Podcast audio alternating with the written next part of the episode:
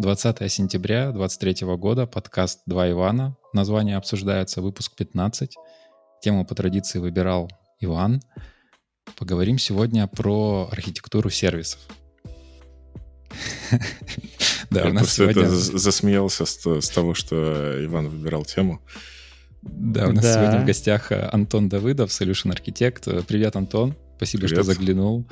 Можешь немного о себе рассказать? Меня зовут Антон. Я иногда выступаю, иногда курсы провожу, иногда работаю как Solution архитектор. Писал на языке, который не Python, а Ruby, э, и на некоторых других языках. И, и в целом, наверное, все холиварить на тему Ruby Python я не, не, не Не, не, мы даже, даже не планировали, не переживай. Вот, я мы... тоже думаю, что лучше Ruby ничего нет, поэтому давайте без холивара. Слушай, а мы тут уже 15 выпусков пытаемся название нормальное себе придумать. Вот ты бы как назвал официальный подкаст Островка? Мы сегодня а, так два, как... Два Ивана, один гость. Не, мы сегодня, так как у нас второй гость и второй Антон, мы подумаем, что надо назвать два Ивана и Антон. Ну, то есть, и потом уже гостей, видимо, только с именем Антон звать. Ну, или это, переименовывать их каждый раз. Ну, кстати, переименовывать каждый раз подкаст — это такая тема, прососется. Потом ну, короче, я бы предложил два Ивана, один гость, мне кажется. Это э, под интернет-культуру хорошо подходит. А, блин, я только сейчас понял, к чему ты. А я, может быть, не допер. Давайте пояснительную бригаду вызывайте. Не надо это очень плохо. Ну, есть одно популярное видео в интернетах э, с паттерном 2 что-то 1x, вот. И оно Там началось... обычно две девушки э, используются. Но и, не надо это вскрывать. Хорошо, я посмотрю. Сейчас да. не буду смотреть. Это еще Хорошо. настроение испортится. Или, наоборот, слишком улучшится.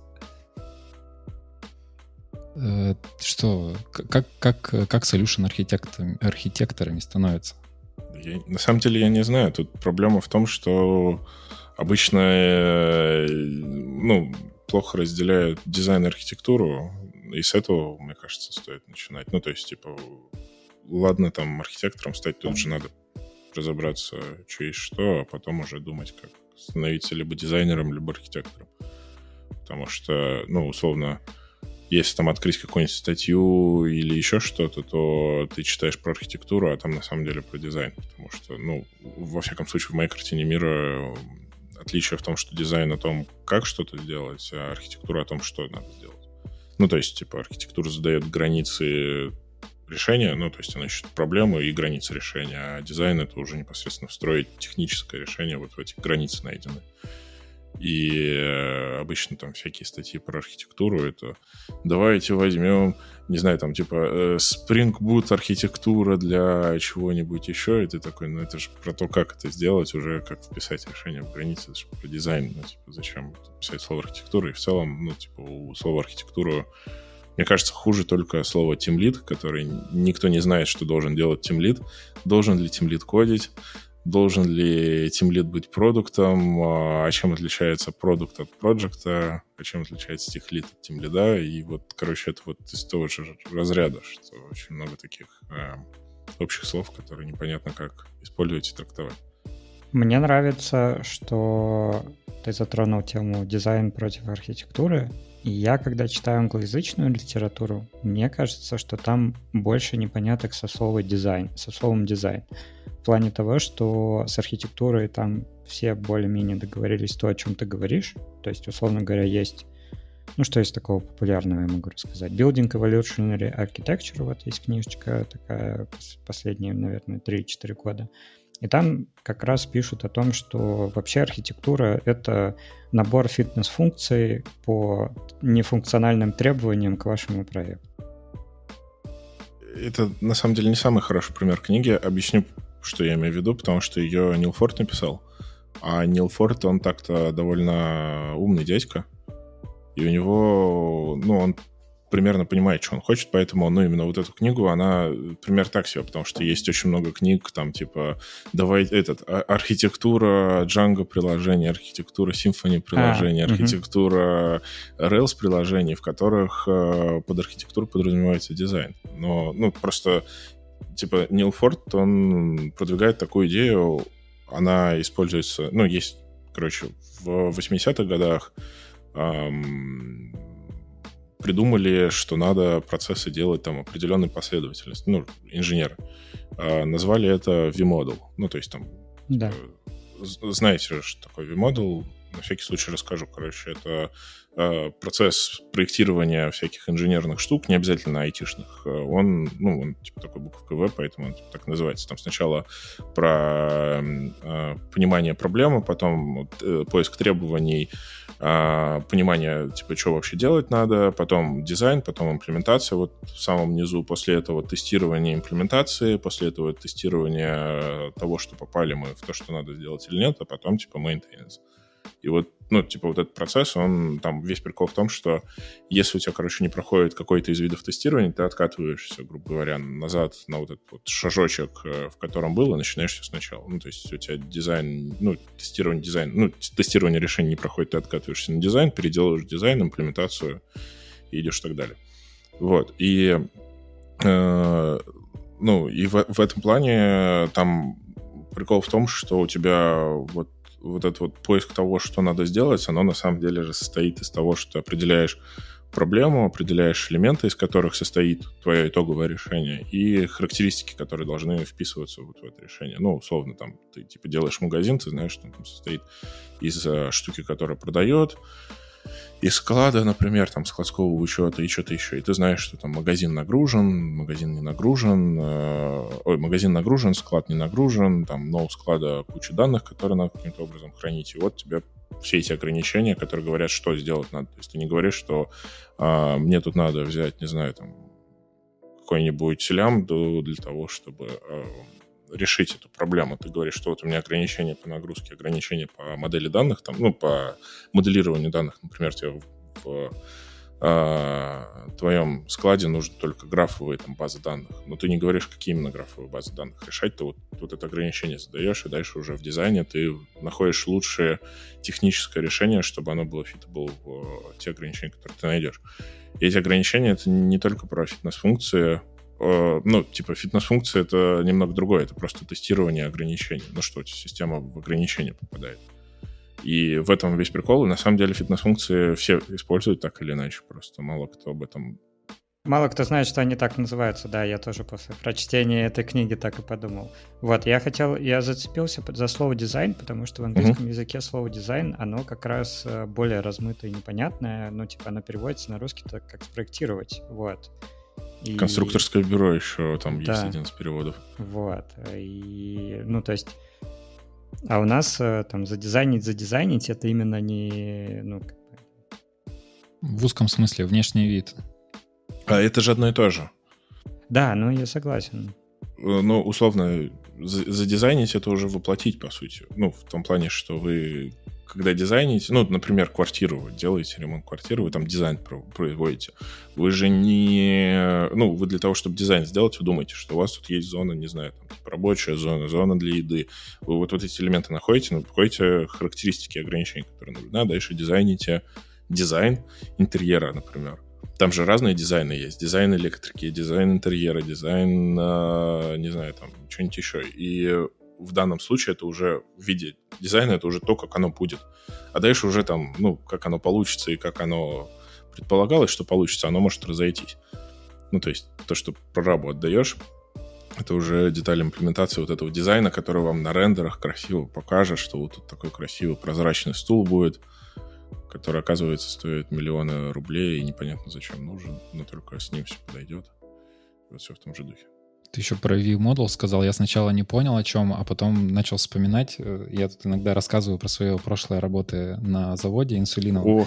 И, да, и там тоже было, была эта View Model. Это она и есть, да. И она немного в другом была. Там была валидация тестирования оборудования, когда при запуске линии производства и абсолютно то же самое. И меня удивляет, как много практик э, в программировании пришло, ну, не появилось не в программировании. Все инженерия.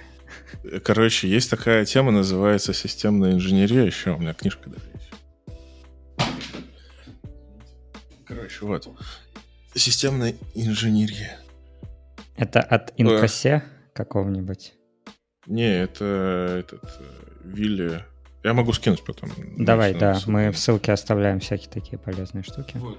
Короче, я ее так и не дочитал, потому что она немного сложная. Ну и типа я ее не так давно начал читать, там есть всякие страшные картинки с целеполаганием и прочим. Но, например, вот прям открыл случайно, вот вам V-модель. А, в чем прикол? Короче, V-модель, она же не, она же не про айтишечку, она не про что-то конкретное, ну, про какую-то конкретную область. Она в целом про проектирование систем. Ну, то есть, типа, любая система, неважно какая, даже условно ремонт квартиры, о котором только что говорил, его тоже можно расписать в виде V-модели. Ну, условно, ты сначала, типа, думаешь, что было бы круто там, типа, вот у тебя есть квартира, там ты задаешься проблему, что у тебя вот есть там, не знаю, какие-то области, дальше ты какой-то дизайн придумываешь, потом ты, ну, там, рабочие его делают, валидируешь все, что все правильно, валидируешь, что э, в плане функционала все удобно, и вот все в том же духе. То есть оно мапится вообще на что угодно, просто потому что это про систему, а системы, они так-то повсюду, и все что угодно можно таким образом представить.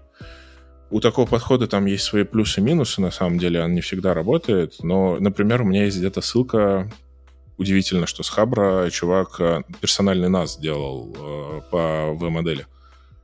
Ну, то есть он такой, вот я хочу сделать себе персональный нас, вот я знаю V-модель, давайте по ней мы, типа, все это зафигачим. И он там, типа, описывал, как он... Нормас. Э, надо будет потом найти. Ну, у меня, не могу сказать, что у меня там все проекты мои по V-модели действуют, но я явно оттуда через Project Management, наверное, что-то забрал, потому что мой последний пункт во всех проектах — это э, чек-лист завершения проекта, где написаны пункты о том, что все ли знают, что проект завершен, все ли требования были соблюдены, которые изначально были, там и все остальное. Если в системной инженерии чуть как копнуть, там, короче, есть такая тема, как этапы развития систем. Ну, то есть, что вот там система зарождается, там, типа, развивается, да. и, короче, всегда есть этап э, завершения работы. И это, ну, условно, выводы из эксплуатации. А я практику на этом, на салюте проходил, это в Москве, который эти двигатели делает турбореактивные. И там, короче, один из пунктов, ну, там, типа, с этими, с э, лопатки есть в этих двигателях, которые крутят, типа, ротор. Ну, короче, они там очень сложно делаются, там сложный техпроцесс на 250, по-моему, шагов, короче, там какой-то какой трэш. И там всегда есть пункт, что типа вот надо подумать о том, как выводить эти лопатки, ну, проектирование, ну, разработку, создание этих лопаток типа из эксплуатации, если у вас, например, все, новый какой-то техпроцесс появился, надо старое понять, как закрыть до того, как его приводить. И вот в айтишечке такого очень мало. Ну, в том плане, что там все таки давайте сделаем, а потом уже будем решать, что мы будем делать, если надо будет это, типа, завершать, закруглять проект. И вот сам такой простой пример — это всякие эти э, кого, э, MVP штуки, ну или проверка гипотез любых, которые делаются абы как, чтобы просто проверить, что она работает, но никто не обсуждает, что делать, когда надо будет это убивать. А это убивать рано или поздно придется, потому что он будет перерождаться в другой этап. И вот, э, ну, типа, вот, пожалуйста, тоже пример, который типа, не очень хорошо работает в айтишечке, но он тоже должен как-то прийти, но он до него еще не дошли в какой-то степени. Ну, еще 50 лет. Не, я надеюсь на то, что об этом компьютеры будут думать через 3-4 года, и нам уже не надо будет. Ты говорил, что ну, есть вот разные подходы.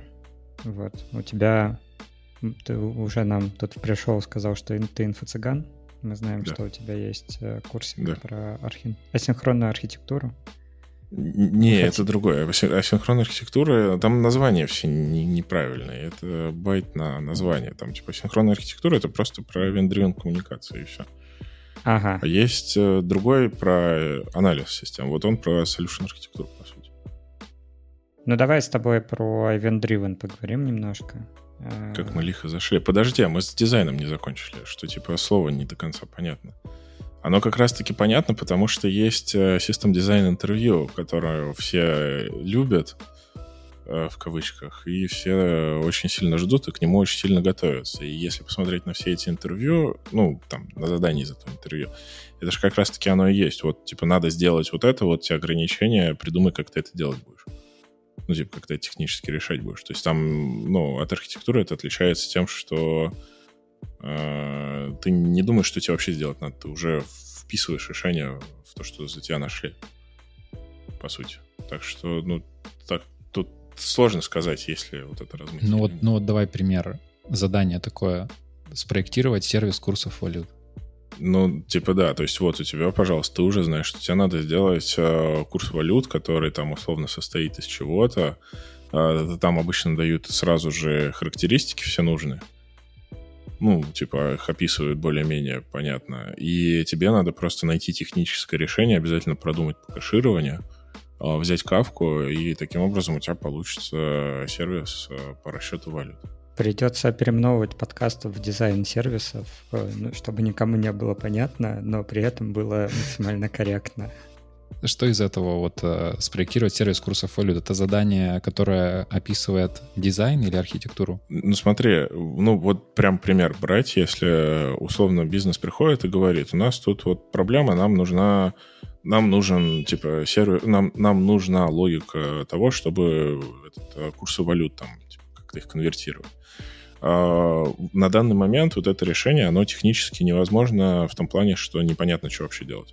Что, ну вот, что тут должно быть, как оно должно работать, из чего оно должно состоять, что оно должно включать, что оно не должно включать. Ты ну вот, типа, архитектура, она отвечает на вопрос, из чего она, что вообще надо сделать, из чего она состоит, какое у этого есть свойство. Ну, условно, ты узнаешь, что вот есть, э, типа, нужен магазин, какой-то интернет в Даркнете, например, э, который будет конвертировать какие-то валюты между собой, при этом должны быть какие-то комиссии, а есть еще отдельно в Москве-Сити э, комната, в которой сидят и вживую конвертируют. И для этого нужен там второй элемент. А нагрузка на магазин в интернете выше, при этом там какой-нибудь SLA нужен, там, не знаю, какой-нибудь там maintainability, и ты думаешь, это все должно быть как по структуре, то есть монолит должен быть там, или какая-то, какой-то другой вид структуры, и после этого ты получаешь, что вот у меня есть два элемента, у каждого есть свой набор характеристик, они все связаны вот таким образом, и вот это уже, если отдать разработчикам, они уже могут подумать, как они могут списать, там, не знаю, какое-нибудь решение на Django или на рельсе или еще на чем-то, и уже его реализовать. Ну, то есть они придумают, как это сделать технически. Там, какую базу выбрать. Ты знаешь, что тебе, например, нужна графовая база, но тебе плевать, какая это будет графовая база, хоть там Postgres с, э, табличкой, с табличкой граф. То есть архитектура — это взять графовую базу, да? А mm. дизайн — это там, типа сказать, что нужен... Да? да, да, да, да, да, да, да. То есть в этом прикол. То есть ты говоришь, мне нужны там... У меня есть, например, э, сервис магазина, и он должен взаимодействовать там с сервисом склада. А как ты сделаешь этот сервис-магазин? Это будет Spring Boot, там, не знаю, какой-нибудь Flask, Django, Рельса, что-то еще. И как именно будет коммуникация? Ну, то есть ты знаешь, что тебе нужна синхронная коммуникация. А как эта синхронная коммуникация будет сделана? Там, условно, будет GraphQL, какой-нибудь RPC, или же просто HTTP или HTTP 2.0, но это уже такой, это уже технический, техническая деталь, она на самом деле не так важна для того, чтобы система работала. Ну, то есть это уже э, техническое будем решение. перекладывать по FTP, и нормально транзакция будет. Это, кстати, один из паттернов тоже коммуникации, там их три. Там, типа, есть э, синхрон... Ну, короче, есть этот request-response, э, события, ну, то есть ты реагируешь на то, что произошло, а есть, типа, shared data, там, в памяти что-то, на FTP что-то, в общей базе что-то. Ну, короче, один из способов вполне валидный. Ну так вот, мы как раз на событийное общение вышли обратно, э, как, так как с дизайном разобрались. Ты расскажи, ну, байтное название специально, значит, было, да? Не, это случайно получилось. Ну, то есть там, типа... Короче, просто случайно так получилось. Я уже не помню почему, но так вот получилось. Оно мне не очень нравится, честно говоря, но Будешь переименовывать? Переименовывать уже сложно. А это сложно. Ну, то есть это же, во-первых, не я на за это отвечаю, а во-вторых, представь, у тебя сколько трафика уже. Ну, типа маркетинг, все дела. Ну, то есть ты, если переименуешь, то уже будет, ну, типа, теряешь кучу всего, и это дорого и больно. Давай с самого фундаментального вопроса начнем. Почему попугаи? Потому что попугаи крутые. Там на Ландосе, кстати, есть э, ответ на этот вопрос. Он там какой-то э, не очень личный, мне кажется. Я думаю, что ты чего-то не договариваешь за этим. То есть за этой крутостью оно что-то глубже лежит. Э, не, просто попугай. Там третий курс про жаб будет. По средам. Да, если я его когда-нибудь сделаю, он будет обязательно про жаб. Потому что почему нет? Потому что это среда, чуваки. Мы просто, правда, в среду записываемся, поэтому так кон- Кстати, контекстуально да. верно. Ты мне скажи еще вот один вопрос. Мы как теперь с Ваней люди, которые пишем какой-то контент, э, сколько по времени стоит писать курс? Смотря какой, ну типа... Ну вот, который ты писал. Последний, который я писал, там курс на 600 тысяч знаков сколько uh-huh. там, 5 уроков, 600 тысяч знаков и 300 доп. материалов суммарно. Uh-huh. Его я писал, я два года к нему готовился, год писал, и последние два месяца я его писал часов по 16 в день. Ну, ну сколько это получается? Это много. Звучит как больше тысячи часов. Звучит как больше нескольких тысяч часов, наверное. А на что как бы тратится мне вот всегда интересно, как бы на что тратится много времени не в плане того, что мы знаем, что там контент, там, доп. материалы, ты сказал и так далее. А вот мне интересны те места, которые ты думал, что будет просто, знаешь, прилетят как масло. А на самом деле оказалось, что туда надо в 10 раз больше времени. А сложно на самом деле. Ну, то есть я его курс переписывал 5 раз, получается. Поэтому, mm-hmm. ну, то есть там, типа, сначала его сделал как учебник, не зашло, потом еще одна попытка не зашло, потом там общались э, с Федей Марьяной, это Овнеры, место, где я этот курс делал, по сути. Э, пришли к тому, что есть эта циклическая вот эта история, там всякие мономифы или этот, я забыл, как называется, цикл обучения. Uh, и, по сути, все это родилось там... А, сначала это вообще был курс с видосами, грубо говоря, с презентацией видосов. Uh-huh. Потом он стал курсом текстом. Этот курс текста там несколько раз переписывался, потом он еще раз переписывался, потом еще редактор появился. Ну, то есть там ну, много работы, и он постоянно менялся. В итоге остановились на вот этом подходе. Ну, то есть там в какой-то момент пришло понимание, что нужна вот эта циклическая история. И, грубо говоря, ты в цикл засунул все основные идеи, а потом их на следующем цикле чуть, чуть больше развил. И вот таким образом ты, короче, увеличиваешь, увеличиваешь, увеличиваешь подход. И, ну, это в данном случае это сработало. А, возможно, там мне было бы проще писать это книгой, возможно, мне бы это читать было проще книгой, но, с другой стороны,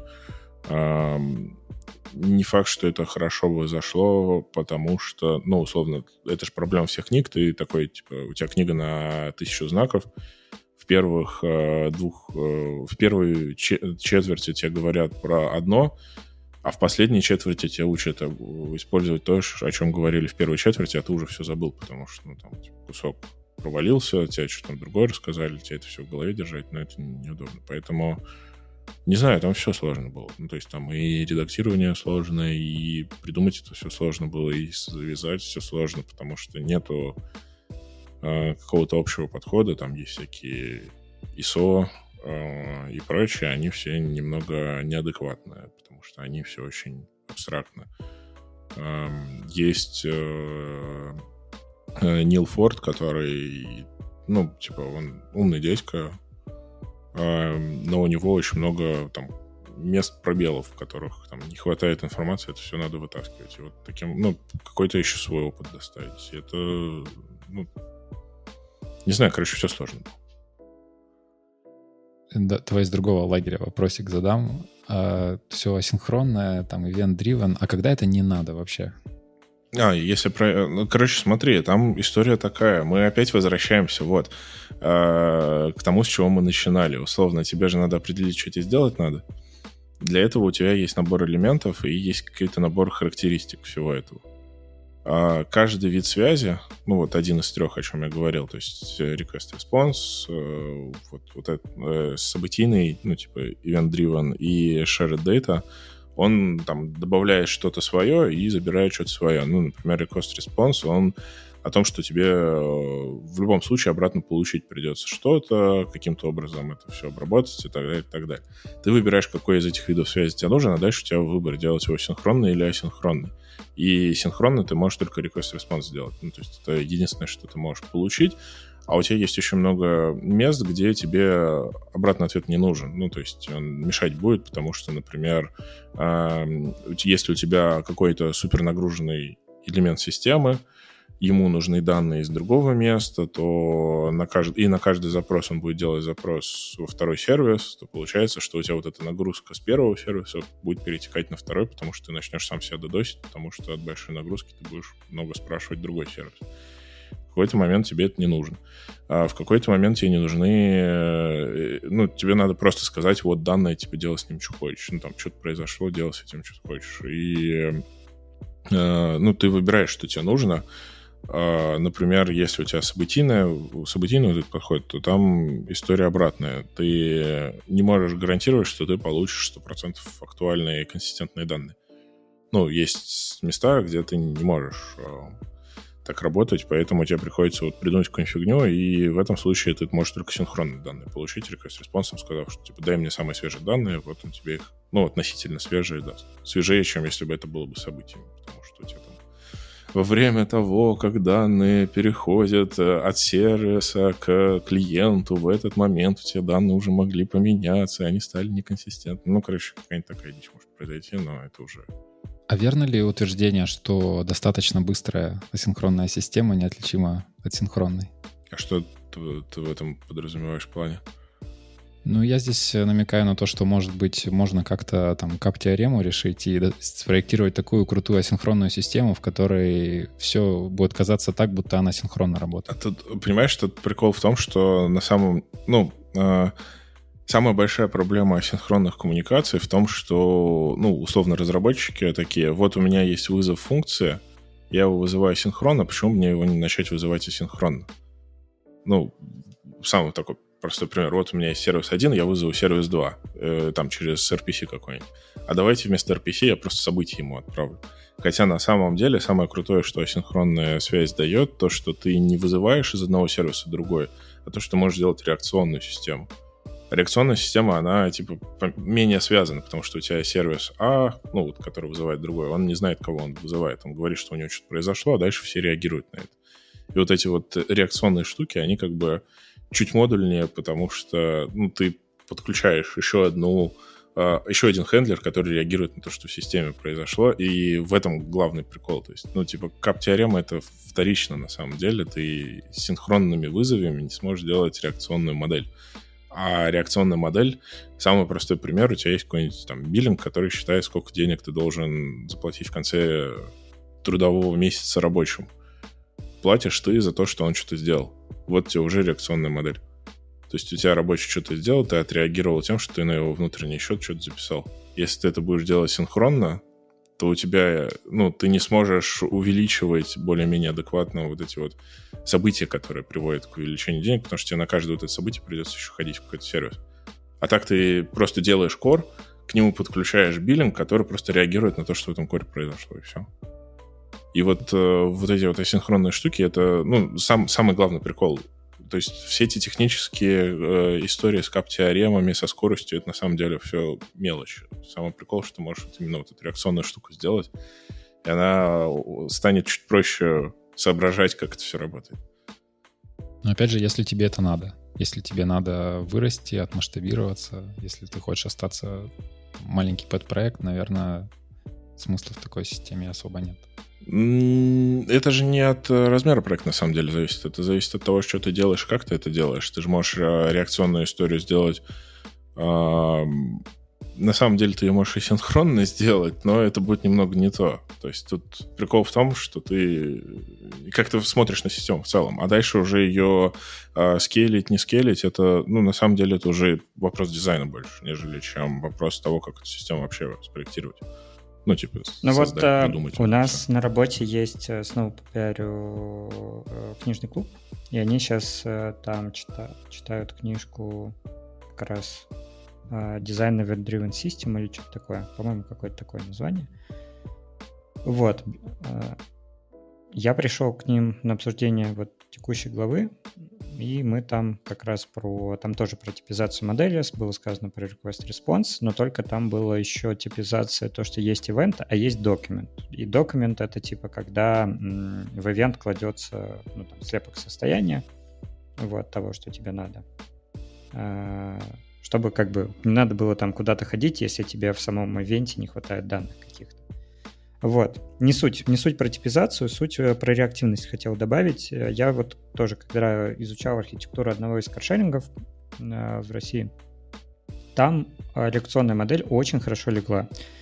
Там есть такая штука, как телеметрия тачки. Она по MQTT как бы передает очень много данных, э, ну, очень, как это, не очень много в плане э, размера, вот, но очень часто передает разные данные, и там, значит, валятся события, там, сколько бензина осталось в бензобаке, а, значит, с какой скоростью, там, в какой координате он сейчас едет, а, с каким-то интервалом, а, произошло ли какое-то столкновение или нет. Ну, то есть, типа, датчиков, вот в современном автомобиле датчиков дофига, не только в Тесле, как бы вообще в, в любом современном и ребята вокруг этого, ну, как бы выстроили весь процесс, грубо говоря, потому что у них э, входящий шлюз, который принимал тачки эти события, единственное, что он делал, он это конвертировал из формата тачки, потому что там, условно говоря, между BMW и там каким-нибудь Kia, типа, события различаются в названии полей и всего остального, но не в сути. Вот, кидала во внутренний Rabbit, и дальше этот Rabbit слушал очень много разных вещей. Ну, то есть там слушал какой-нибудь сервис, а, который читал, ну, там, фильтровал все забытия, кроме бензобака, чтобы сообщить, что надо вот к тачке, ну, каршеринговой тачке приехать и, за, заправить ее. Вот. А другой фильтровал, э, ну, вероятность удара и рейтинг водителя как-то считал на основе этих данных автоматически. И это прям супер клево. То есть э, я... Это, э, это как бы первый практический пример, где я это увидел. Вот, но как будто бы это тяжело внедрять в текущие схемы. И вот здесь, Антон, наверное, вопрос, э, как рефакторить, как переносить схем, ну, как бы системы, которые там чисто по HTTP общаются, в такую парадигму. Сейчас будет такой, типа, холиварный ответ. Ну, не то, что ответ, а наблюдение мое личное. Но, короче, в моей картине мира э, люди всегда ре- реакционны как существа. Ну, то есть, типа, ты как человек всегда реагируешь на то, что происходит. Тебе кто-то написал, ты отреагировал. Там, не знаю, тебе зарплата пришла, ты пошел себе, не знаю, пиво купил э, или еще что-нибудь. Ну, то есть ты всегда реагируешь, но условно в программировании ты учишься тому, что ты одно вызываешь после другого, третьего, четвертого, и вот это вот э, мышление вызова одного другим, оно с тобой проходит через всю твою, ну, типа, карьеру разработчика. Это неплохо, не хорошо, это вполне нормально. Такие системы намного проще, чем реакционные. Ну, потому что типа, проще понимать, что чего вызывает, нежели чем что на что реагирует. А, проблема в том, что вот такие вот истории, они там, ну, к связанности не приводят, там, одному из видов связанности. Из-за этого получается каплинг высокий, кохижен низкий, короче, все как любим. И чтобы перейти с одного на другое, обычно, ну, как это технически делается, ты приходишь к бизнесу и разбираешься, как э, система себя ведет. Ну, там, любой, любой инструмент берешь, который описывает поведение системы. Там, я обычно использую event можно использовать что угодно. А это все на самом деле не важно. Хоть какой-нибудь BPMN, просто он не очень удобный. Для описания процесса всей системы он хорошо для, подходит для описания процесса одного, ну, какого-то там, типа, в деталях но для описания системы он, BPMN очень плохо работает.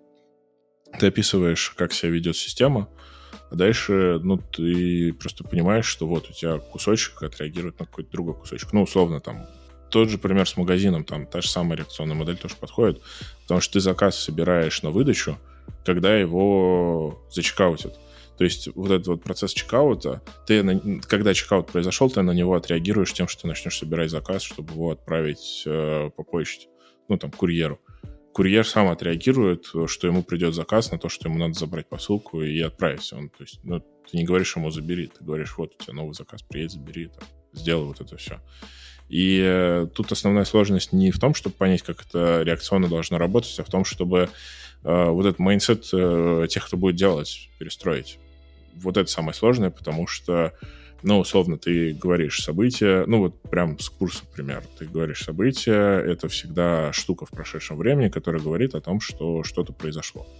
Ну, типа, событие — это всегда результат какого-то действия, по сути.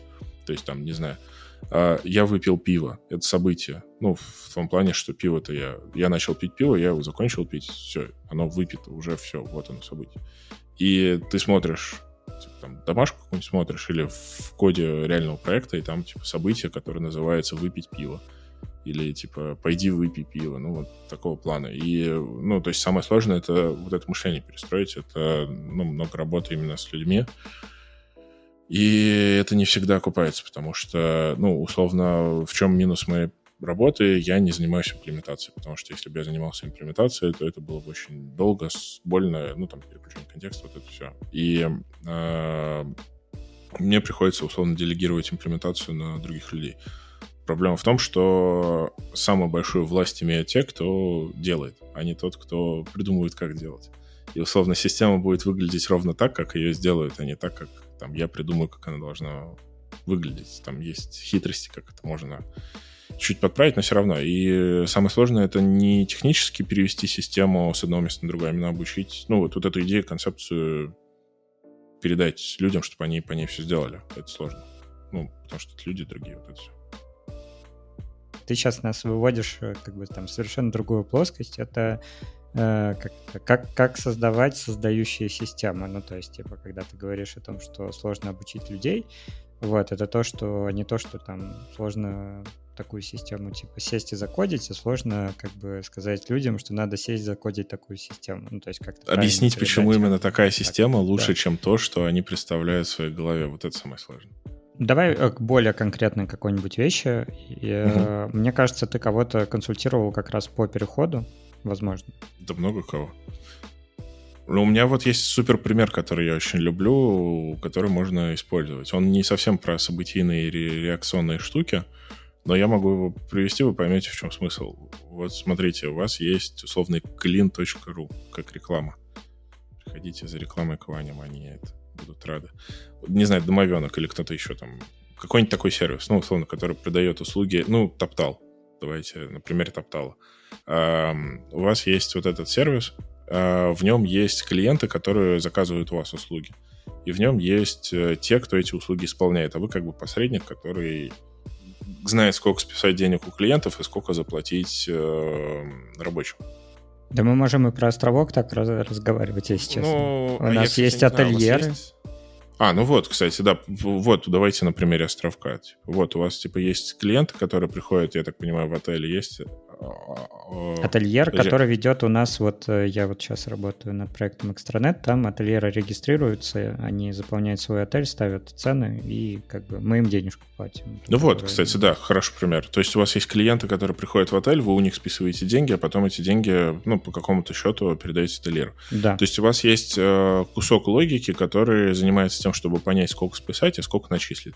Ну, условно. Да если открыть, э, ну вот мой опыт говорит о том, что если открыть проект, в котором есть такая логика, неважно, это островок, не островок, я не знаю, как у вас в островке это сделано, я код не видел, слава богу. А, короче, если открыть код, там будет э, модуль, который называется биллинг, в котором будет и логика зачисления, и логика списания одновременно. Ну, то есть, типа, там будет как... В лучшем случае, если, не дай бог, люди знают про транзакционные вот эти расчеты, там будет э, одна моделька, ну, одна таблица транзакций, которая будет и о, об одном, и о другом, и будет обязательно payment и invoice, который будет вокруг этих транзакций работать, и будет создаваться и то, и то. Хотя, если Мне кажется, задуматься... Ваня, Ваня сейчас грустнеет, потому что он сейчас думает про свой проект, потому что... Ну да, ну что-то что похоже. Не все, но похоже. А теперь задуматься, если э, где связь между тем, что ты списываешь деньги, и тем, что ты зачисляешь деньги с точки зрения бизнеса? Она только в том, что у тебя есть счет, на который приходит и с которого уходят деньги. С точки зрения процесса именно бизнесового, у тебя есть своя логика того, как посчитать, сколько денег тебе надо заплатить кому-то. У тебя есть своя логика и свои процессы того, как понять, сколько денег списать с кого-то. Они никак не связаны между собой. Потому что, например, когда ты а, кто-то тебе платит, ты можешь ему дать скидку. Когда ты кому-то платишь, ты ему не дашь скидку, но ты ему дашь какой-нибудь там, не знаю, бонус за то, что он сделает больше, чем должен был сделать, или за то, что он там, не знаю, у него какая-то своя логика добавочной вот этой стоимости денег. При этом э, с одним ты в одном процессе работаешь, с другим с другом. И с точки зрения бизнеса это два разных элемента.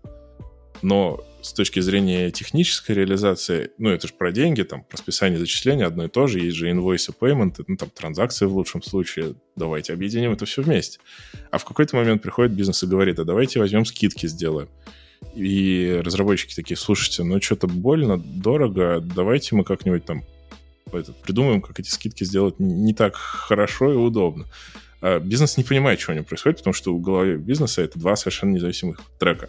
У тебя есть отдельно менеджер по э, рабочим, ну, там, тем, кому ты зачисляешь деньги, и отдельно менеджер по клиентам. Они вообще никак между собой не связаны. Но с технической точки зрения вот она связь.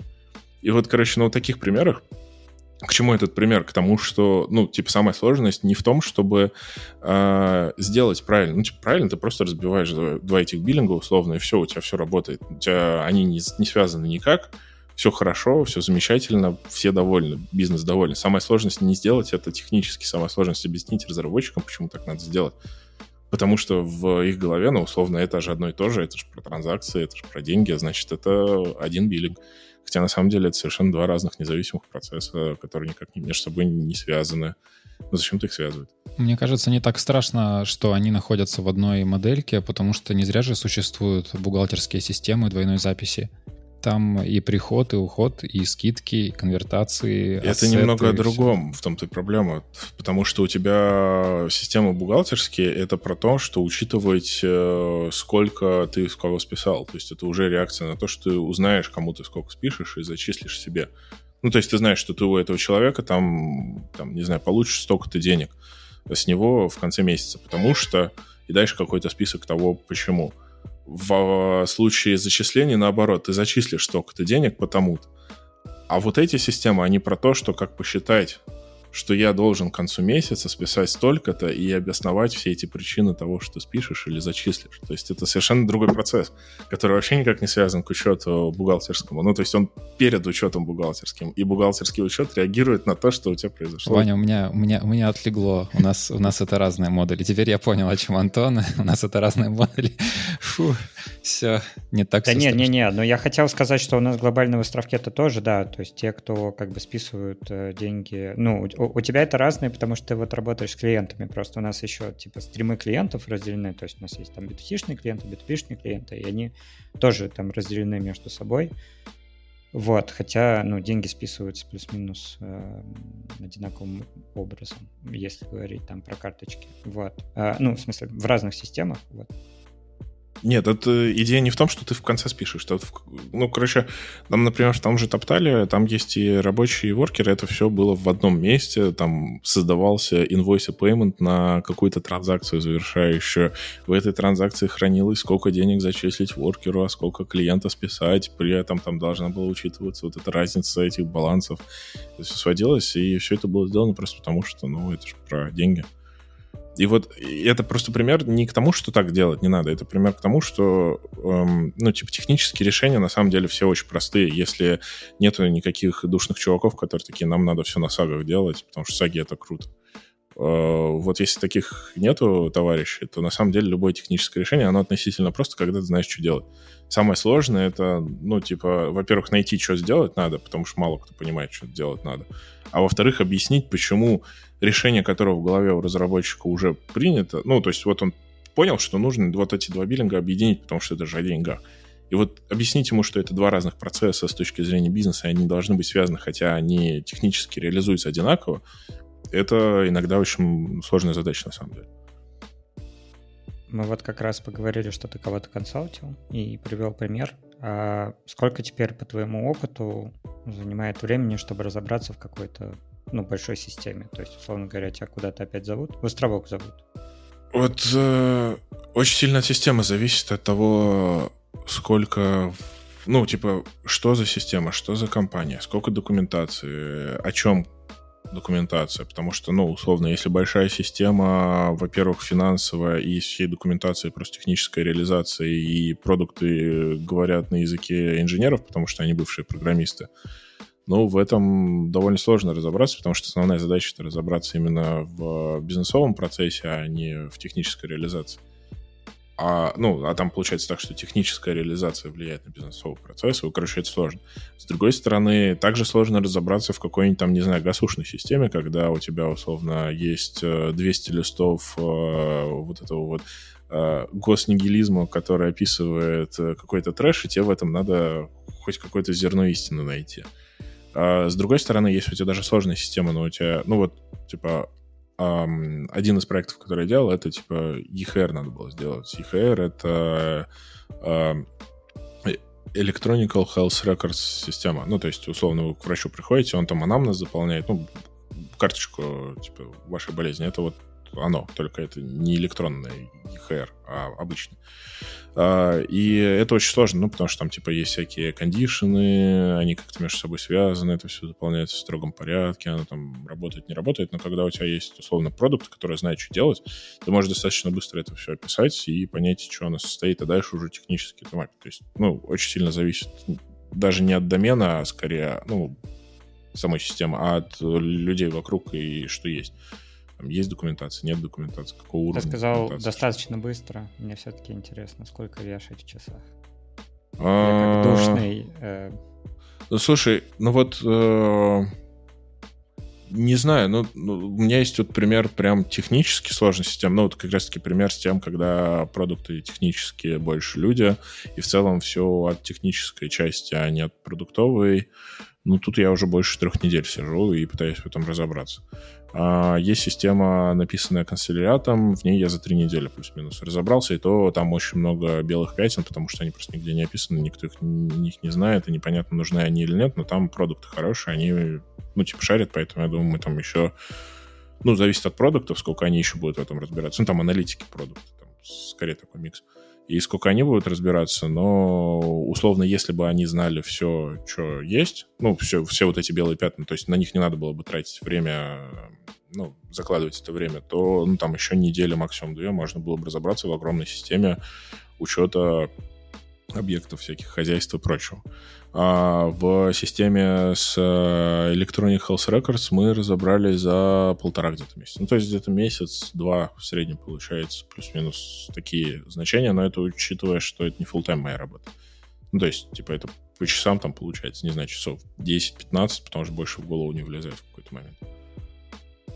Это интересно, потому что у меня тоже есть эвристика только про дизайн системы. Вот, и она тоже в районе 6 недель всегда держится что за 6 недель плюс-минус можно придумать, как и сделать какой-то... Не, тут смотри, тут про 6, ну там месяц-два, это то, чтобы прям шарить в системе. Ну, условно, понимать, что она состоит, как она работает, вот это все.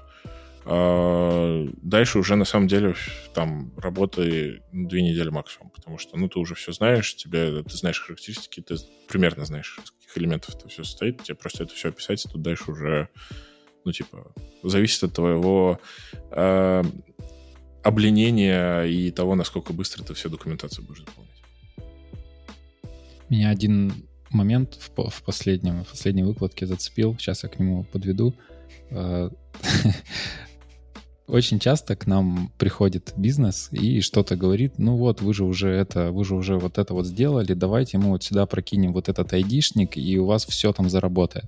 Uh-huh. А, на что я обычно говорю, и всем всегда говорю, так нужно прям вот с ними разговаривать, а, а как на самом деле происходит? Что вы на самом деле делаете? Что вы, какие бумажки, из какого ящика куда перекладываете, кому несете? Ну, мы здесь не программируем айдишники, джейсонки куда-то. Мы программируем ваш мир. Мы хотим его как-то улучшить и автоматизировать. И они начинают думать по-другому. И как только выдают нормальную историю, как какой-то документ проходит, как партнеры регистрируют нового, ты, у тебя сразу все встает на места, ты им выдаешь хорошую, хороший алгоритм, понятно, они понимают, как этими инструментами пользоваться. Поздравляю, ты закрываешь роль архитектора, в какой-то, ну, solution архитектора в какой-то степени. Потому что ты вместо того, чтобы... Ну вот, это как раз-таки про архитектуру в том плане, что ты понимаешь, что тебе сделать надо. То есть тебе приходит бизнес, говорит какую-то техническую муть, которую он там ну, придумал себе. Вместо того, чтобы на нее вестись, ты пытаешься определить проблему, которая решается, и как эта проблема с точки зрения бизнеса решается. Дальше уже, ну, типа вот это бизнесовое решение моделируешь на техническое, и все. И оно всегда более-менее понятно встает, если это не гипотеза. Но я к другому хотел немного подвести. У тебя там промелькнула фраза, что система начинает в какой-то момент влиять на бизнес. Вот угу. что, ты, что ты под этим? Ну, типа закон Мура, там, вот, вот эта вся фигня. Ну, то есть, условно, а если у тебя весь бизнес — это сугубо бывшие программисты, то и систему они будут делать э, в первую очередь техническую, а не продуктовую. Ну, как это объяснить? Условно, если у тебя все менеджеры и вся компания это типа бывшие айтишники, они э, намного быстрее заинтродюсят кавку в систему, нежели чем, там, условно, чуваки, которые сначала в Excel продукты наделают гипотез, поймут, что оно выстрелит, заработают первые деньги, потом уже технически начнут это все реализовывать. Э, в этом случае первые чуваки быстрее заинтродюсят кавку, но разорятся, потому что у них ни одной продажи не будет, потому что, ну, нафига продажи, если у нас микросервисы и вообще мы тут технические крутые штуки делаем на Расте или на Haskell. А вторые, они э, больше про то, как, э, ну, типа, найти проблему, вот эту бизнесовую решить ее, заработать на этом денег, а потом уже, условно, ну, про техническую часть думать. Иногда оно, ну, там, типа, продукты пытаются быть разработчиками, разработчики продуктами. Это не вижу в этом ничего плохого, главное останавливать людей в этот момент. Потому что у меня была история, когда к нам продукт пришел такой, что вы тут типа задачу делаете так долго, вам тут всего 15 сифов написать, вот я бы так сделал задачу, и все бы заработал. Ну, то есть... У всех есть истории человека, который приходит, говорит, я вам тут все за пару дней перепишу. Ну, типа того, да. Не, у меня была история, когда я реально переписал за пару дней. Я дочитал э, Modern Software Engineering, и мне не очень понравилась книжка, я сразу скажу. Вот, но там это с роботом были... на обложке? Нет, это с какими-то CPU такими мостами нарисованными на обложке. Вот. Там какой-то, ну там, там она относительно свежая, по-моему, 21 года, но по мне там 80% показалось переписывание клин-кода там или каких-то других э, книжек дяду, дядюшки Боб, Боб, Боба и Кента Бека, вот, поэтому... Но там был очень интересный термин введен. Называется, э, как это, что качество кода, ну и там, качество сервисов на самом деле э, оценивается как э, время полураспада команды. Вот. Э, полураспада команды не в плане того, что она уходит, а в плане того, за какое время они перепишут половину этого сервиса. И типа а хорошая команда... каждый раз? Вот. Они, они говорят, это не, ну, не measurable, типа, но при этом э, очень понятно красный флаг. То есть, если команда не может переписать половину сервиса никогда, то это точно плохой код.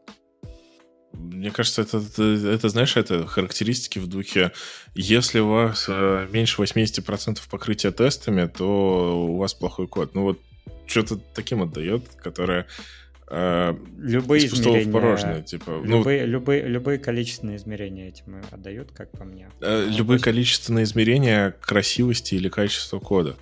Потому что, ну, вот, вот эта вот история с хороший плохой код, в каком контексте он хороший плохой? Ну, типа, для меня хороший код, который описывает бизнесовые процессы как можно более точнее. Э, перепишутся они или нет, это второй вопрос, но когда у тебя там, ну, типа, разработчики моделируют просто базу данных так, что в ней фиг ты разберешься, что там вообще происходит и что с чем связано, но это уже, на этом уже хороший код не получится. Ну, в моей картине мира. Для кого-то хороший код — это чтобы обязательно все было покрыто лямбдами, потому что функциональное программирование — это круто. Обязательно с типами и обязательно на расте, чтобы еще и везде был ни одного ансейфа, короче, у тебя не было, и все было красиво. Вот это красивый код. Там. Ну, то есть э, тут очень сложно э, с красивостью кода, мне кажется. Ну, типа, надо дать определение, что это такое. Я вспомнил, как посчитать. Помнишь, Ваня, пару лет назад или там года три заносил ты тулзу, такую Геркулес. Она типа аналитику строит по комитам. Да, да. А я все еще люблю эту штуку. Ну, в смысле, давайте так, я, я живу в двух состояниях. А, есть, э, типа, вот у меня маятник двух сторон. Значит, я э, максимально толкаю и в целом э, говорю идею о том, что как бы нам нужны там качественные измерения, а не количественные, потому что количественные всегда идут куда-то не туда в mm-hmm. разработческой и в менеджерской работе. Ну, к сожалению, mm-hmm. не придумали люди, как в менеджерской работе как бы что-то там что-то там количественно померить. Вот. А второе — это я обожаю просто вот эти все, стру... все инструменты, которые построены вокруг э, типа гита, там Git of Theseus, и мне нравится, как некоторые люди выдумывают там какой-нибудь ну, не строчки кода, а вот что-нибудь э, такое элегантное, интересное, типа код черн из-за разряда какой процент кода живет меньше, чем 7 дней. И это как, ну, воспринимается как показатель типа плохого кода, потому что нафига вы написали код, который вы выкинули через 7 дней там. А потом оказывается, что проверяется MVP, в котором каждый день новая гипотеза, и типа это вообще команда гроу-хакинга, и все эти метрики, они, короче, оказываются не совсем корректны про StoryPoint, э, не про StoryPoint, а про э, The Worst Developer IC была статья буквально там, мне кажется, две или три недели назад, где история была о том, что менеджеры вели практику измерять сторипоинтами capacity velocity разработчиков конкретно до индивидуального уровня. Вот. И у них был там мальчик Петя, который выдавал из месяца в месяц ноль сторипоинтов. Всегда, стабильно. И как бы пришли менеджеры, сказали, что все, мальчика Петю надо увольнять. На что ему Тимлит сказал, пойдемте посмотрим, как он работает. Ну, они там в офисе работали. И в итоге оказалось, что это просто чувак, который там среди них самый сеньор, и он все, что он делал целыми днями, это там в парном режиме с каждым сидел, ну, дорабатывал его задачу, которая, типа, приходила в некорректном ну, надо увольнять, он ни одного стрипоинта не закрыл. Конечно. Жалко Петю. Но на самом деле у меня на эту тему есть любимый этот пример, э, типа, как вы maintainability проекта будете считать? Ну вот, есть характеристика. Э, там еще смешнее, типа, есть maintainability, есть modifability, они между собой отличаются довольно сильно. Вот, типа, как вы modifability будете считать? Ладно, maintainability — это, типа, такой вопрос. Ну вот, как, как вы его посчитаете? Ой, я знаю, я знаю. Количество ивчиков. Не, там весь прикол в том, что, короче, такие характеристики, их невозможно посчитать численно, поэтому для того, чтобы с ними хоть как-то работать, э, заинтродюсили такую штуку, как э, Quality Attribute Scenarios. Это, короче, сценарии выполнимости характеристики на какой-то системе. Ну, условно, там, типа, а для... Ну, еще проще вариант, типа, deployability. Э, там, как определить, что deployability допустимый ну, ты же не будешь... Deployability — это не только про то, что ты деплоишь каждый день, например, а про то, что у тебя еще все деплойменты до цели доходят, потому что можешь каждый день деплоить, у тебя там на этапе тестирования все будет падать, и как бы ты каждый день деплоишь, но непонятно, там дошло, развернулось, не развернулось. И ты таким образом, короче, можешь... Или там, наоборот, скорость там, типа этого деплоя можешь уменьшать, увеличивать. И вот все вот эти сценарии, что, ну, например, там... Э- время, за которое развернется новый инстанс проекта, должно там не превышать такого-то количества. Оно как бы входит в deployability, но оно не является единственным критерием. И вот набор вот этих сценариев, которые ты можешь хоть как-то определить, выполняется этот сценарий или нет, вот таким образом ты можешь сказать, насколько хорошо у тебя с какой-то характеристикой. И с качеством кода тут та же самая история, но только э, с качеством кода тут сложнее, потому что качество кода, ну вот, типа, есть maintainability, есть modifiability. Одно говорит о том, как быстро добавляется, а второе, как быстро чинятся баги.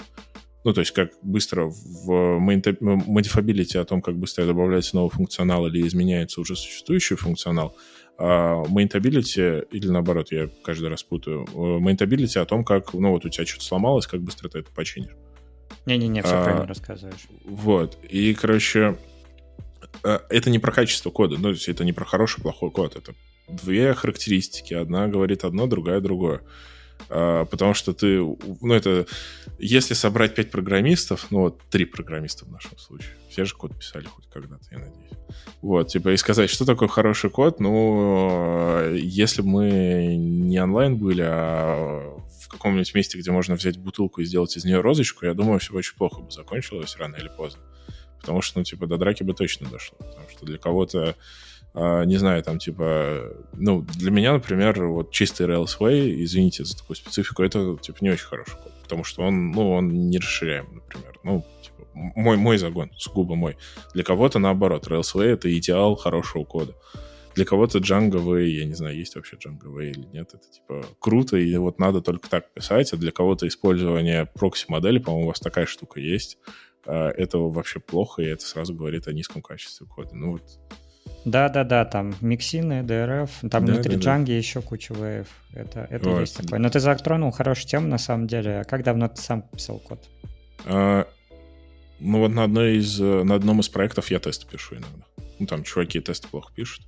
Кстати, с тестами на тему реакционности. Э, тут еще прикольнее, можно же еще про тесты затронуть. Там та же самая история, потому что, э, ну, Типа, пока ты не поймешь, что надо сделать, ты не сможешь написать хороший тест. И это к тому, что иногда чуваки не очень понимают, как писать тесты, потому что тесты, они описывают техническую реализацию алгоритма. Ну, условно, типа, вот я тестирую, что если я в модель засуну такие данные, а потом засолирую их, то получу токен, благодаря которому у меня сохранится токен. Хотя на самом деле они просто проверяли авторизацию, например. И вместо поведения, что система должна делать, в тестах используется описание, ну, тестирование вот этого, реализации алгоритма. И при, в этом случае у тебя, короче, каждый раз при изменении реализации, ну, у тебя поведение может меняться, поведение-то останется, ну, то есть результат этого поведения, он останется, но реализация этого поведения, она может чуть-чуть меняться. Где-то там GVT засунул, где-то еще что-то. Мы и... с Ваней уже как бы на протяжении, мне кажется, 10 выпусков об этом говорим, потому что я как раз на твоей стороне говорю, что тесты надо писать заранее, они описывают, как бы фиксируют поведение. Не, а их можно вот. и после писать, в этом прикол. Это я, я еще не сконвертированный пока что, ты пока еще только это... Понятно. Короче, там с тестами не обязательно их сразу писать. Там главное, чтобы тесты описывали поведение системы, а не реализацию этого поведения. Вот это, это просто важно. очень сложно сделать разработчику после того, как он уже написал алгоритм. В тот момент, когда вот. он пишет алгоритм, он как а... бы сразу фиксирует как бы то, что у него в реализации. И мы опять возвращаемся к тому, что самая большая проблема это донести тем, кто реализует что-то, как это сделать. Вот. А с точки зрения кода, ну, я иногда скрипты пишу, тесты помогаю писать, если там, ну, это, если, если это не питон я не могу, я не знаю, почему у меня очень плохо получается на питоне писать. Я, ну, типа, каждый раз путаюсь, когда ты длину массива вызываешь, с какой стороны массив должен быть, с какой длина. Вот. Ну, там, сложно для меня. Я, думаю, я привык, что опять... массив, потом длина, потом там еще что-то, а не наоборот. Подпроекты какие-нибудь есть у тебя? А, подпроекты, ну, у меня их много было, сейчас я на них все забил. А как, еще... как ты их выкатывал? Наша любимая тема тоже. А я, короче, я был из тех людей, я, я из тех людей, которые терпеть не может инфраструктуру от слова совсем. Ну, то есть я, у меня каждый раз горит, потому что любое взаимодействие с инфраструктурой превращается в какой-то трэш на 20 часов, когда ты пытаешься докер с формом просто запустить хоть что-то, оно все начинает разваливаться. Я не знаю, я везучий человек, видимо. У меня та же самая история с JVM неважно, какой язык я возьму поверх JVM, у меня каждый раз все разваливается. Вот что бы я ни делал, у меня все начинает разваливаться. Ну, с JVM Поэтому... разделяем, да, тоже не, не любим э. При том, что я сам, ну, языки поверх JVM, в принципе, к ним нормально отношусь. То есть Kotlin я более-менее понимаю. Ранний Kotlin и идея Kotlin мне очень нравится. Сейчас во что превратилось, ну, типа, не очень уже, потому что усложнили. Кложу я воспринимаю как одноразовый язык, но все лисповые языки я очень сильно люблю. Там, типа, я и сам делал схему, и Common Lisp я более-менее понимаю, и Clock я знаю, и каждый раз ору с того, что можно делать колбеки на вызовы методов внутри объектов в э, объектной модели лиспа, и там можно callback на callback навернуть, и before, и, before и after, короче, там весело. Вот, но вот как, как я прикасаюсь к JVM, у меня все развалится. Вот с инфраструктурой то же самое, поэтому я, короче, херовку использовал. И фус не дул, а сейчас, видимо, придется с доку разбираться и, и все, и париться. Ну, там Fly, Railway, там их полно стало. Блин, а как-то так выходит, что ты олицетворяешь э, рубистов. Да потому что я рубист, я на руби прошу кучу лет, ну, типа, мне нравится. Не, ну, они вот, э, вам же там ДХХ выкатил новый Не, это, не, э, слушайте, это, без, это все... Без булшита, как говорится. Не, это все на самом деле такое, ну, то есть в каком-то более-менее реальном проекте, ну, условно, я, например, знаю проекты, которые, ну, прям продакшн проекты большие, там, на очень много людей выкатываются через Docker Swarm, Иногда вообще даже без Docker Swarm, просто ручками запускается Docker контейнеры, и все это работает. Ну, как бы вот тут уже у меня возникает вопрос, потому что, ну, типа, оно, конечно, работает не трогай, но есть ситуации, когда, и, ну, типа, лучше взять хоть какой-то оркестратор, чтобы хоть как-то иметь доступ к тому, чтобы с этим взаимодействовать. Просто тут история в том, что эм, ну, типа, я очень, мне очень сложно в этой инфраструктуре все разбираться, просто потому что, ну, типа, мне это не очень нравится. Ну, то есть есть люди, которые прям кайфуют, угорают, очень им всегда завидуют, потому что... Ну, вот, как пример, у меня есть знакомый, который прям, он админом работал, потом разработчиком стал, вот он, типа, угорает по DevOps, он там, типа, и Ansible прям задрачивал очень здорово, и все, что только мог, но, короче, вот я завидую таким людям, потому что им это интересно и как бы весело. Мне это не интересно, потому что ну, я лучше в Baldur's Gate поиграю, нежели чем 10 да часов это ты все архитектор нарисовал свою схемку из кубиков, значит, и думаешь, что работа сделана, а там еще как бы копать так, и там, копать на самом деле. Там самое... Так это в этом-то и весь прикол, что э, если вы видите архитектора, который там сделал, а потом такой, я все сделал, вот так делайте технически, и все, и свалил заказ, значит, это фигня, потому что там самое веселое начинается в том, что ты подумал как-то, ну, типа, организовать плюс-минус, а потом в момент реализации это все не так пойдет. Это же всегда так происходит. Ну, там вскроются новые детали, обязательно сроки поедут, из-за этого придется говнокодить, из-за этого придется менять структуру и так далее, так далее. Короче, это все тоже надо учитывать, поэтому тут... То есть ты как бы с проектами, которые консультируешь, остаешься до момента окончания имплементации? Ну, до майлстоуна запуска или там до какого договоримся. Ну, то есть у меня обычно проекты там типа 2-3 года э, релизный цикл. Это, кстати, самая большая проблема моей работы. Ну, условно, разработчиком быть круто, потому что он взял REPL, открыл какой-нибудь, и через 10 секунд получил результат своей идеи гениальный. В худшем случае за две недели можно любой проект MVP сделать одному. Сам так делал, ну, типа, плюс-минус. Ну, ничего большого, но прям такую рабочую штуку сделать, в принципе, можно.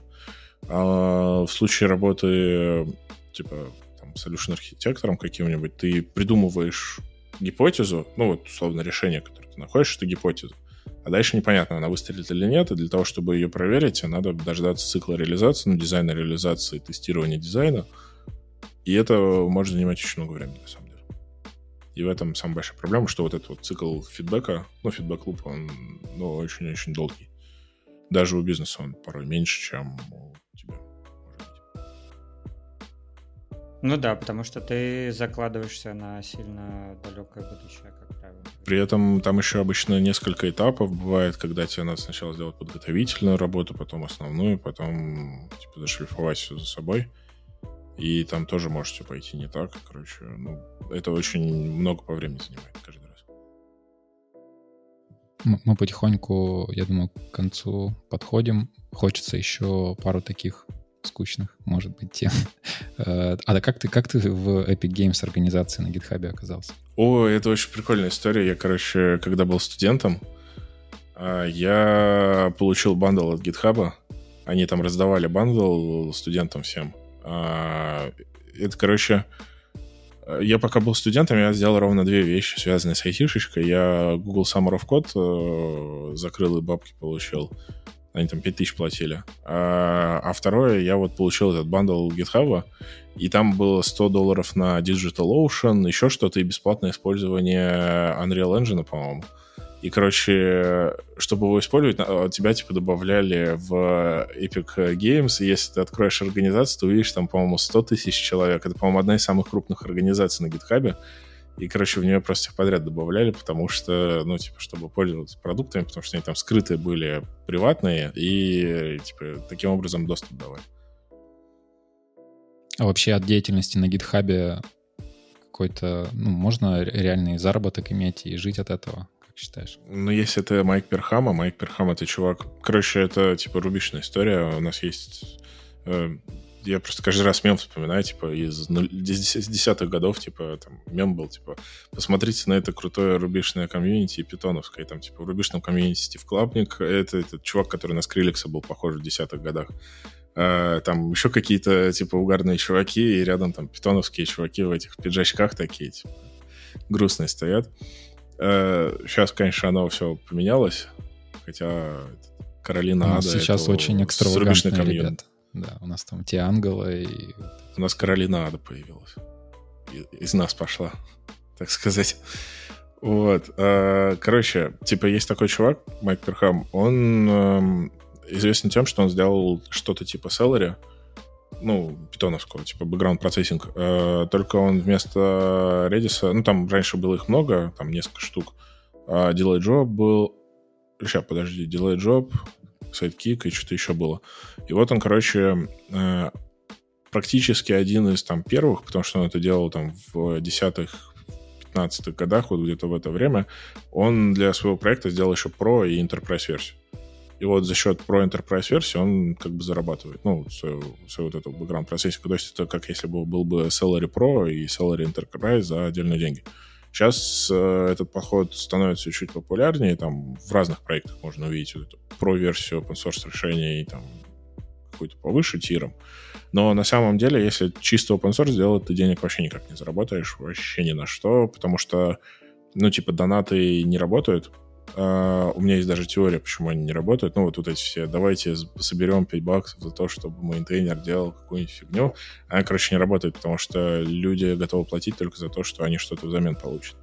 Uh, когда ты 5 баксов какому-нибудь мейнтейнеру курла отправляешь, ты ничего не получишь.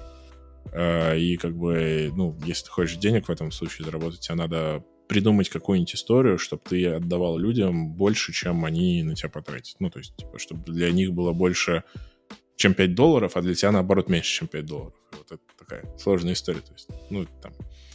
Э, короче, на пожертвованиях ты не соберешь, как и на Патреоне. Можешь собрать на либо про-версии, либо на обучение. Ну, то есть, вот, условно, я не помню, у кого это было. У Ноды, по-моему, это было, что они на Патреоне выкладывали всякие обучающие видосы и за счет этого поднимали деньги.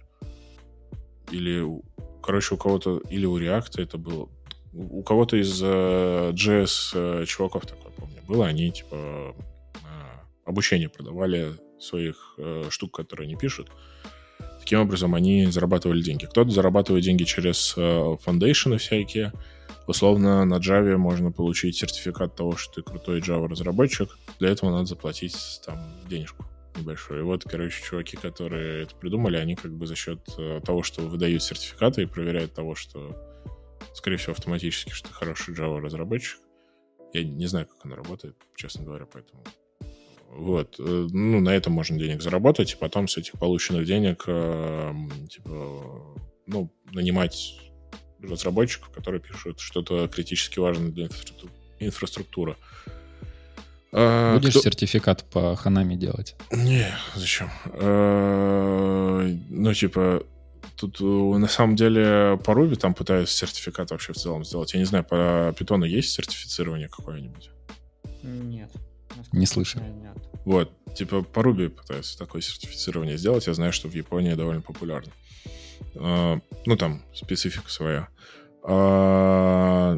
Этот AWS-овский а сертификат. Ну, то же самое. То есть сертифицирование один из вариантов. Еще один из вариантов ты можешь эм, делать какую-нибудь критически важную штуку, ну, например, в core языка быть, и тебя, условно, компания нанимает, чтобы ты под нее делал ее запросы, а они тебе зарплату пилят, ну, дают зарплату, а ты еще занимаешься попутным языком. Тоже часто распространенная история, но очень сложно попасть. Это надо по знакомствам, плюс э, заниматься чем-то действительно важным, а не какой-то фигней.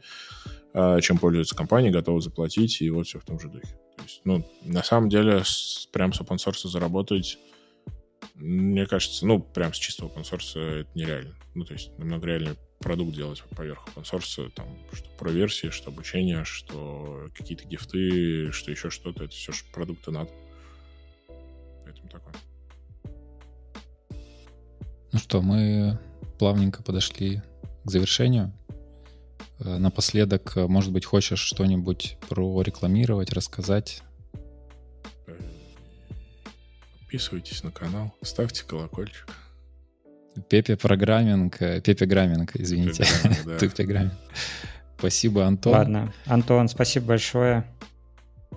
Спасибо, что позвали. Надеюсь, было не очень душно. Не-не-не, было, правда, интересно. Всем спасибо. Всем пока. Пока-пока.